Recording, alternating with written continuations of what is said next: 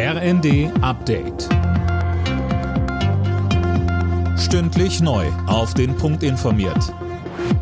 Ich bin Dirk Jostes. Guten Tag. Weil die Spritpreise trotz Tankrabatt nicht spürbar sinken, will Wirtschaftsminister Habeck den Druck auf die Mineralölkonzerne erhöhen. Er will das Kartellrecht verschärfen und wettbewerbswidrige Gewinne der Konzerne abschöpfen. Unterstützung kommt von der FDP. Fraktionschef Christian Dürr sagt im ZDF. Das geht in die richtige Richtung. Vor allen Dingen sind wir weg von dieser Debatte über eine Übergewinnsteuer, die ja ganz andere Unternehmen, innovative Unternehmen, Stichwort BioNTech dann treffen würden und unserem Wirtschaftsstandort schaden würden. Also es ist richtig, an die Mineralölkonzerne heranzugehen. Das Kartellrecht ist das richtige Instrument, liegt jetzt seit gestern Abend vor und ich bin da zuversichtlich, dass wir wir da zu einer Lösung kommen. Kanzler Scholz trifft sich heute auf der Ostseeinsel Riems mit den Regierungschefs der Ostbundesländer. Bei der Konferenz geht es unter anderem um die Energieversorgung im Osten.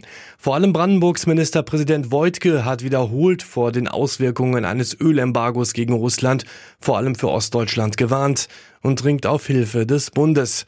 Dabei geht es auch um die Raffinerien in Schwedt und Leuna.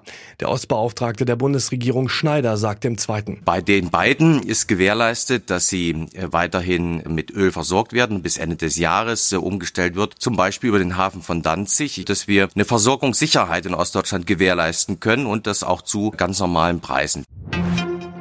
Nach der ersten Runde der Parlamentswahlen gibt es in Frankreich keinen klaren Gewinner.